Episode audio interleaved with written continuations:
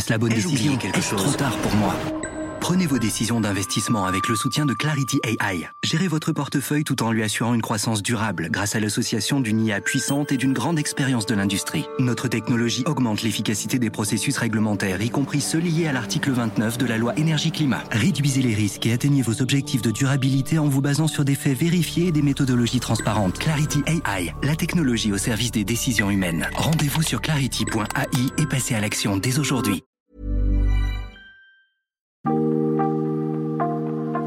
Bonjour, je suis Pierrick Fay, le présentateur du podcast des échos.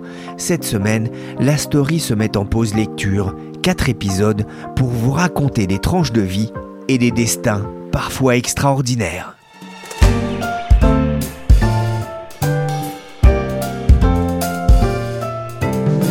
Jusqu'à l'âge de 13 ans, je voulais devenir dessinateur. Puis l'Apple de The est arrivé. Le dessin est passé au second plan mon seul but était d'avoir un ordinateur. Jordan Mechner y est parvenu. Il a gagné un peu d'argent en faisant des caricatures, et sa sœur lui a prêté le reste. Il va pouvoir apprendre à programmer grâce à la lecture des magazines spécialisés. Quelques années plus tard, il en fera son métier, concevoir des jeux vidéo, à commencer par un certain Prince of Persia. Légende parle de la force la plus puissante de l'univers. Les sables du temps. Ils sont contenus dans une dague sacrée. Certains ont juré de la protéger. D'autres sont prêts à tout pour la posséder.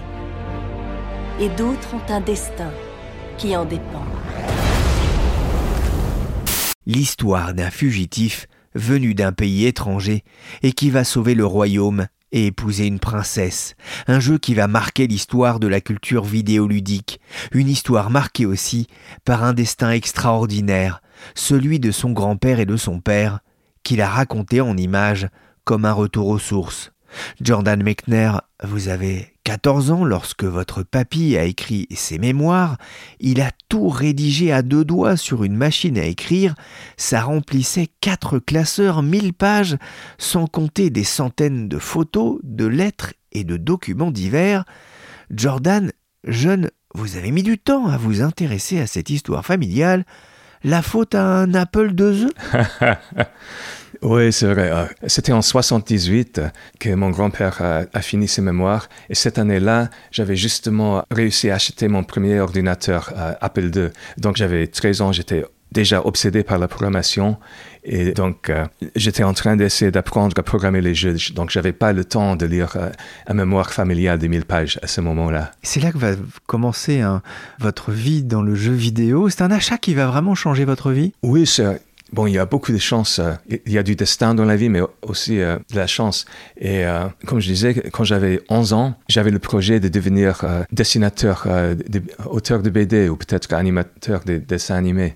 Mais c'était justement le moment où l'ordinateur personnel est arrivé avec l'Apple II et aussi les jeux d'arcade comme Space Invaders et Asteroid. Et comme j'avais l'âge, d'être euh, attiré, d'être fasciné par ce nouveau truc, j'ai consacré toutes mes énergies dedans. Mais si j'étais né cinq ans plus tôt, ça n'aurait pas été ça, ça aurait été autre chose. À 18 ans, en 1984, vous êtes étudiant à Yale et comme passe-temps, vous réalisez votre premier jeu, Karateka.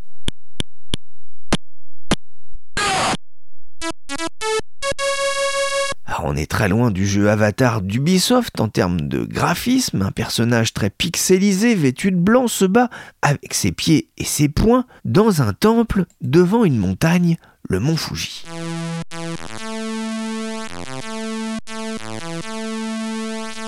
À l'époque, Jordan, il fallait savoir tout faire Alors, euh, dans cette époque, euh, c'était vraiment le début. On n'avait pas encore des écoles de jeux vidéo. Euh, même au lycée, il n'y avait pas de cours de programmation.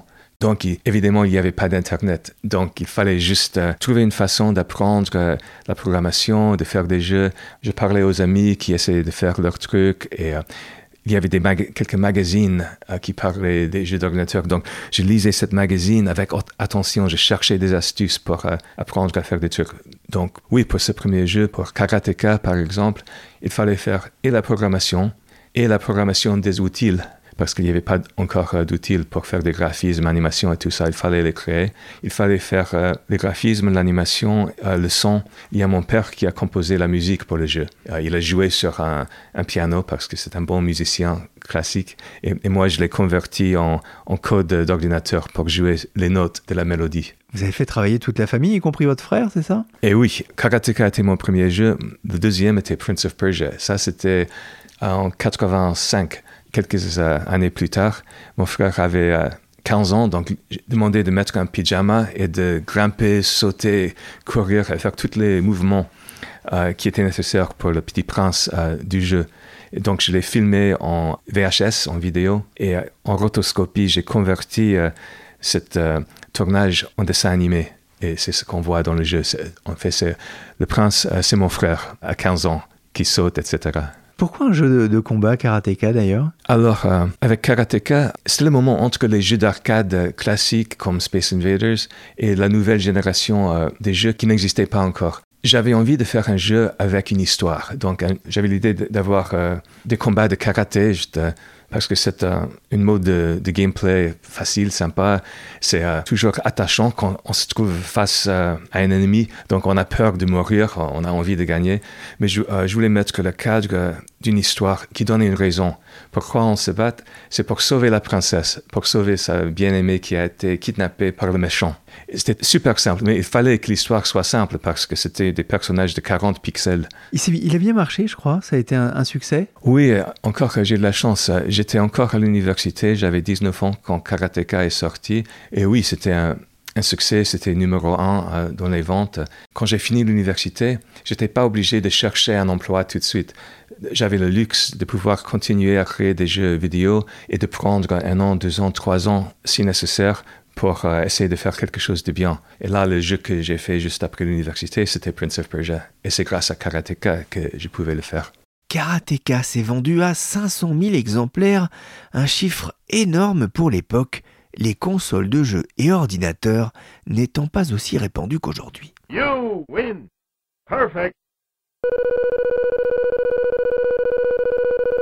En 1985, vous avez 21 ans et vous partez en Californie pour développer un jeu qui va marquer l'histoire du jeu vidéo, c'est Prince of Persia.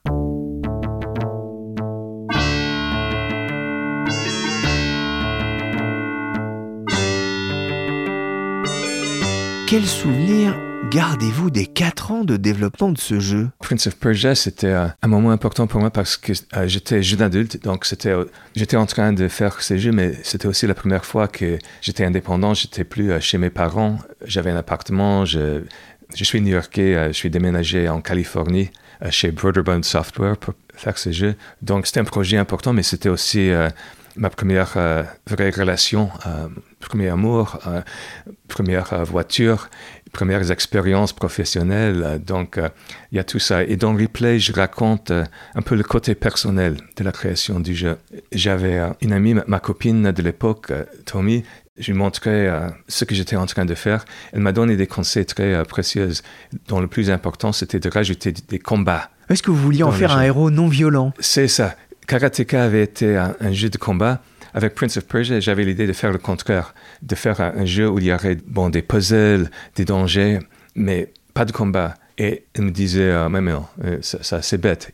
Il faut avoir du combat, sinon le jeu ne sera pas marrant. Et j'ai résisté, j'ai résisté, j'ai dit, euh, non, mais il n'y a pas assez de mémoire euh, dans l'ordinateur. avec toutes ces animations fluides de mon frère qui grimpe, qui saute, etc., il n'y a pas la place pour avoir un ennemi. Mais elle a gagné l'argument. Il y a du combat dans Prince of Persia. Et, elle a eu raison parce que le jeu s'est très bien vendu. Là aussi, ça a été un très très gros succès. Et oui, et je pense que le combat était euh, essentiel, un ingrédient important.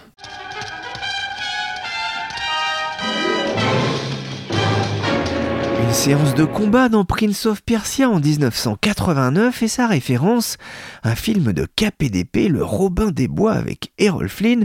Jordan, vous avez aussi publié sur YouTube les vidéos de votre frère utilisées comme base pour le jeu et on le voit notamment escalader des murs.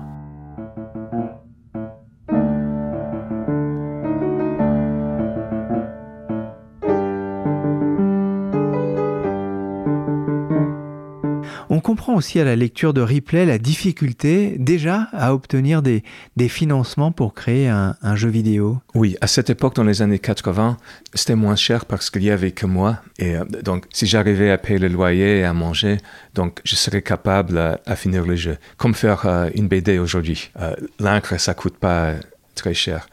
Mais maintenant, c'est autre chose. Dans, le jeu vidéo, on a besoin d'une équipe. Et l'équipe, ça peut contenir euh, une dizaine ou, des centaines, voire euh, plusieurs centaines de personnes spécialisées, chacun avec une formation dans un métier spécialisé dans, les jeux vidéo. Donc ça coûte cher. C'est comme faire un film hollywoodien. Après euh, Prince of Persia, il y a eu un, autre jeu, The Last Express, qui vous a demandé beaucoup de temps ça a eu des retards. Euh, financièrement, euh, ça a été très difficile euh, ce moment-là Oui, après Prince of Persia, j'ai j'ai attaqué un, un projet bon, plus ambitieux, peut-être que même au point de, de, la folie. Donc j'ai monté une société, j'ai créé une équipe pour recréer le dernier voyage de l'Orient Express en 1914, à l'aube de la Première Guerre mondiale. Donc c'était oui, c'était un projet qui a pris quatre ans et oui, tout euh, mon argent et presque toutes euh, mes forces à, finir. Mesdames et messieurs, votre attention s'il vous plaît. L'Orient Express à destination de Strasbourg, Munich, Vienne, Budapest, Belgrade, Sofia et Constantinople va partir. Les passagers sont priés de monter à bord des voitures.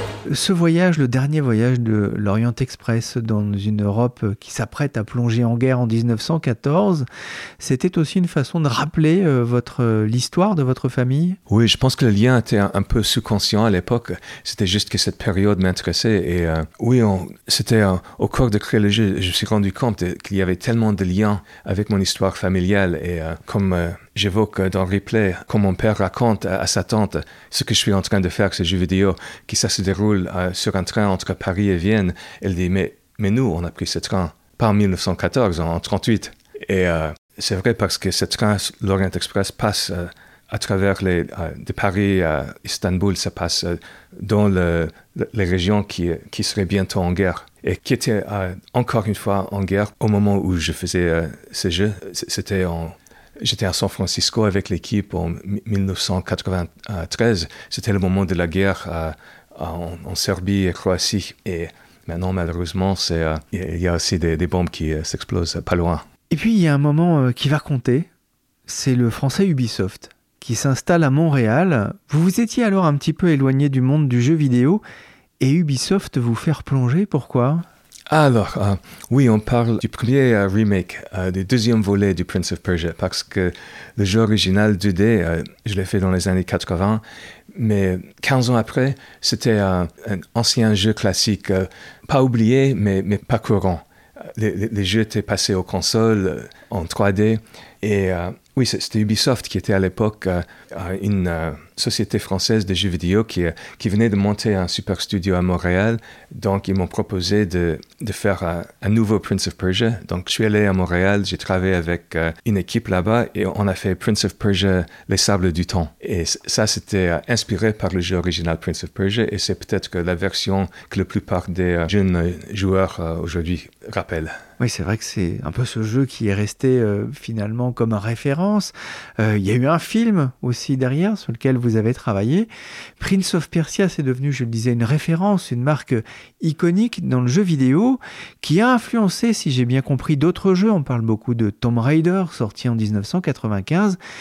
Prince of Persia, pourquoi pas euh, Princess of Persia euh, d'ailleurs ah, Si vous avez lu, Je vous euh, taquine. ouais, si vous avez lu Replay, vous savez déjà qu'il y a ma fille qui, depuis l'âge de 5 ans, me pose la même question. Et papa, pourquoi tu fais toujours Prince of Persia, pourquoi jamais princesse? Et euh, bon, elle a raison. J'ai essayé de faire une princesse euh, de Persia. Et qu'est-ce qui s'est passé? Bon, je le raconte euh, dans replay, dans le livre il faut lire hein, effectivement euh, ce livre où vous racontez aussi votre décision de quitter Los Angeles pour le, sud de la France pour un nouveau projet. Euh, c'est aussi pour vous et vos proches la découverte des subtilités de la France, notamment l'administration française. J'aime beaucoup euh, cette petite touche. Les questions existentielles, pourquoi les dîners durent 4 heures Et pourquoi est-ce qu'on ouvre tout le temps de nouvelles bouteilles de vin? Pour un Californien, c'était surprenant Oui, la, question éternelle. Et euh, l'autre question, euh, pourquoi pour avoir euh, le carte de séjour, est-ce qu'il faut présenter un certificat de naissance qui a moins de trois mois? Parce que pour moi, ma date de naissance n'a jamais changé. Donc l'original, pourquoi n'est plus valable? Qui est le cas aux États-Unis, effectivement, pas besoin d'en ressortir un, tout récemment. Il y a plein, de petites différences euh, comme ça entre les systèmes, mais, c'est marrant aussi. Et j'adore la France, je me suis toujours senti à l'aise ici. Et je me demande maintenant, est-ce que c'est parce que mon père a passé une partie de son enfance en France sans le vouloir euh, il, m'a transmis quelque chose? C'est euh, les bons souvenirs qu'il a gardés de Paris en, en 38, 39 avant l'occupation, au moment où Paris était pour lui une ville de lumière, mais aussi une ville euh, où il était bien, il, était safe avec sa famille. Et euh, moi aussi, j'ai toujours eu euh, une impression positive de Paris. J'habite maintenant à Montpellier, donc il y a beaucoup d'ex-parisiens. mais, moi, américain, je me trouve bien à l'aise en France. Vous le disiez, hein, les budgets euh, pour les jeux vidéo ont progressé, les enjeux financiers sont plus les mêmes, on se rapproche de, de budget euh, du cinéma. Vous attendiez à ce que l'industrie du jeu vidéo devienne aussi euh, forte, aussi puissante dans le monde? On dit maintenant que l'industrie des jeux vidéo a dépassé le cinéma et la télévision. Je pense que ça dépend du façon de calculer les chiffres, mais ce qui est sûr, c'est déjà un grand médium, grand public très important. Et dans la technologie, je pense que les jeux vidéo se rapprochent euh, à la création des films et le contraire aussi, parce que dans, les nouveaux films, il y a tellement d'images de synthèse et des outils qu'on utilisait avant pour les jeux vidéo. Euh, je viens de voir par exemple le nouveau Indiana Jones et je pense au premier Indiana Jones euh, d'il y a 42 ans. J'avais 17 ans quand je l'ai vu et c'était une influence importante, une grande inspiration pour euh, le premier jeu Prince of Persia. Donc il y a la même sorte d'action, mais à, l'époque, il fallait le faire pour de vrai. Maintenant, tout est fait euh, avec l'ordinateur. Vous regrettez un peu le côté artisanal de vos débuts, que vous retrouvez peut-être aussi dans, justement dans les romans graphiques? Oui, et je pense que c'est une une chose qui m'attire dans la BD parce que quand les outils deviennent de plus en plus puissants, on peut tout faire en, en images de synthèse, on, peut donner l'illusion de tout ce qu'on imagine. Ce que j'aime bien dans la BD, c'est que on prend un papier, je prends un stylo dans la main, je touche le stylo au papier, je dessine et c'est tactile, c'est euh, j'aime bien ce côté euh, humain et, je pense que je suis pas le seul. Quand je lis un, livre et, surtout quand je lis une BD, c'est sur papier. Je touche le papier, je vois les images sur le papier, je tourne la page. Et bien sûr, on pourrait faire la même chose. Euh, on peut on pourrait mettre les mêmes informations euh, sur un écran, mais je pense qu'on perd quelque chose. Il y a une phrase, moi, qui m'a marqué dans votre livre. Vous la mettez dans la bouche de votre compagne d'alors, qui a travaillé aussi dans cette industrie du jeu vidéo. Elle dit le développement du triple A, alors le triple A, hein, sont des jeux à gros budget, ce développement détruit les vies et les familles, euh, c'est assez fort. On sait que plusieurs grands studios ont été critiqués euh, sur les réseaux sociaux, notamment pour la rudesse de leurs euh, conditions de travail. C'est aussi votre constat? Oui, mais c'est normal. Dans les grands projets, grands budgets, il y a un gros pari par la société. Il y a une pression énorme sur les équipes et les gens. Donc, du coup, c'est pas rare que les gens de l'équipe se sont obligé de ne pas voir euh, la famille, les enfants, de rester longtemps au bureau. Euh, le stress euh, continue pendant, et, pas pendant deux semaines ou deux mois, mais deux ans. On parle du crunch perpétuel. Parce que originalement, le crunch était OK, cette semaine, on, fera un crunch, on va finir. Et OK, vous n'allez pas voir vos familles pendant une semaine. Mais maintenant, il y a, il y a des c'est dommage quand ça arrive, ça devrait pas arriver. Euh, et, je pense que les studios sont au courant que ça existe et que c'est pas bon, mais ça arrive quand même dans les projets et que on dit bon, c'est tellement important, c'est juste qu'on n'a pas le temps de, perdre, donc il faut que tout le monde euh, bosse au maximum. Et oui, comme ma compagne dit euh, dans la page dont vous parlez, oui, ça peut détruire la, santé et la vie familiale. J'ai une petite question concernant le premier Prince of Persia. Il y a un peu de l'histoire familiale dedans aussi? Oui, c'est marrant. C'est encore une fois l'un de ces liens inconscients. C'est sûr que j'ai pas du tout pensé à l'époque. Quand j'avais 20 ans, j'ai inventé l'histoire pour Prince of Persia, une histoire mille et une nuits avec une princesse kidnappée, un visier méchant, et, euh, un héros mis dans le donjon. Mais maintenant, quand, j'y pense, euh, je vois un lien avec l'histoire euh, de mon grand-père et de mon père parce que c'est un héros face à un ennemi beaucoup plus puissant, qui a une armée, qui a des donjons, qu'il est mis dans un donjon et donc lui seul, il doit se sauver et euh, sauver le royaume. Et en plus, coïncidence, je sais pas, où euh, dans le premier jeu, j'avais dit que le prince, euh, c'est un aventurier de notre pays, c'est-à-dire un réfugié qui se retrouve en Perse, qui tombe amoureux de la princesse et qui est jeté dans, un donjon par le grand vizier méchant. Donc oui, je pense qu'il y a un rapport. Il y a un autre rapport inconscient aussi, même d'ailleurs même pas inconscient parce que l'idée n'est pas de vous, c'est une petite souris blanche. Ah oui, il y a ça. Là, j'hésite de le raconter parce que comme euh, c'est une histoire qu'on boucle à la fin du livre, je ne veux pas de faire des spoilers. On va pas le faire alors. mais euh, au lieu de ça, je peux parler du, euh, tableau. C'était une peinture faite par la sœur de mon grand-père à Paris entre les guerres, avant la Deuxième Guerre mondiale, dans les années 20. Elle avait fait un tableau que mon grand-père me, montrait quand j'avais 10 ans, 11 ans. Et euh, j'avais oublié le titre de ce tableau, mais, je m'en souvenais bien. Et c'était en train d'écrire un replay que je recherché juste pour euh, vérifier. J'étais étonné de voir que le titre de ce tableau était Le Prince. Merci Jordan Mechner, auteur de Replay Mémoire d'une famille aux éditions Delcourt, un roman graphique émouvant et captivant. Cet épisode de la story a été réalisé par Nicolas Jean, chargé de production et d'édition Michel Varnet.